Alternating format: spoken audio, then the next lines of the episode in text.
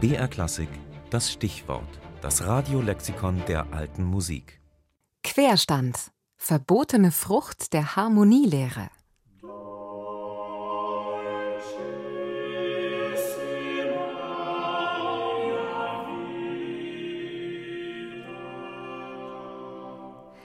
Als Querstand bezeichnet man in der Harmonielehre die Situation, dass auf einen bestimmten Ton in einer Stimme in einer anderen Stimme derselbe Ton folgt, aber um einen Halbton erhöht oder erniedrigt.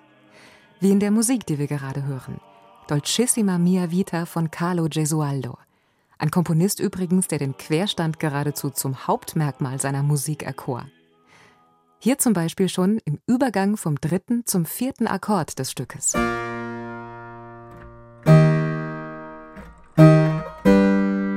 oberste Stimme springt hier nämlich in einen Ton, den vorher die zweite Stimme gesungen hat, allerdings erniedrigt. Also, die zweite Stimme singt dreimal B und springt dann nach unten aufs G, während die oberste Stimme von oben kommend den Halbton über dem B, das H, ansteuert.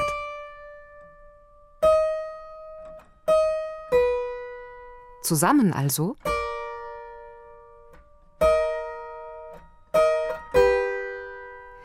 Bis in die frühe Barockzeit galt übrigens auch die Tonfolge des sogenannten Tritonus,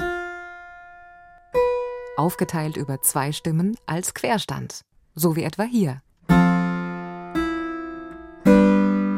Und mag so ein Querstand für unsere heutigen Ohren, abgestumpft von der modernen Unterhaltungsmusik, nun auch vielleicht ein wenig eigen, aber doch nicht gerade skandalträchtig klingen, galt er doch seriösen Komponisten seit dem Mittelalter bis noch ins 19. Jahrhundert als klarer Satzfehler und war strikt verboten. So schreibt Johann Gottfried Walter in seinem musikalischen Lexikon von 1732 über den Querstand oder auch die falsche Relation. Unter den falschen Relationen gibt es nicht nur erträgliche und vortreffliche, sondern auch unerträgliche und viziöse. Wenn überhaupt, durften Querstände nur als besonderes Stilmittel eingesetzt werden was die Entscheidung, welche Querstände nun die wirklich viziösen seien, allerdings nicht gerade erleichterte, wie auch Walter feststellt.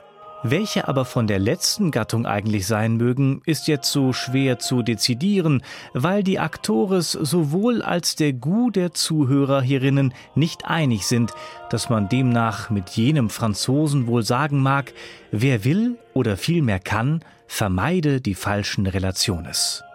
Aber wie das so ist, die verbotenen Früchte sind immer die interessantesten. Und so hielten die kontrapunktischen Regeln der Zeit auch nur die langweiligsten Komponisten davon ab, sich der diversen Querstände reichlich zu bedienen.